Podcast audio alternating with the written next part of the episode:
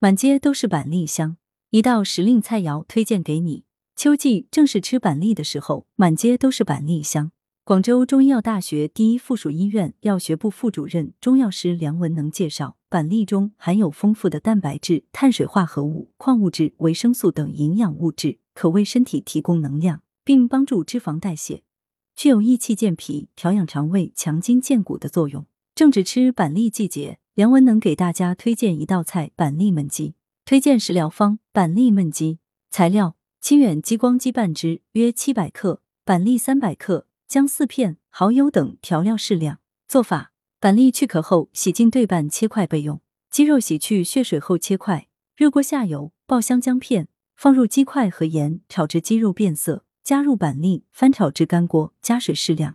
大火烧开后，转中火加锅盖焖约二十分钟。待鸡肉收汁后，加入适量蚝油，翻炒均匀即可。功效：板栗可益气健脾、调养肠胃、强筋健骨。鸡肉具有温中益气、强身健体的功效，故板栗焖鸡具有补益脾胃、补肾强体的功效，特别适合老年体弱者、糖尿病患者不宜经常食用。文阳城晚报全媒体记者陈辉，通讯员刘庆军、钟天颂。来源：阳城晚报阳城派，责编：薛仁正。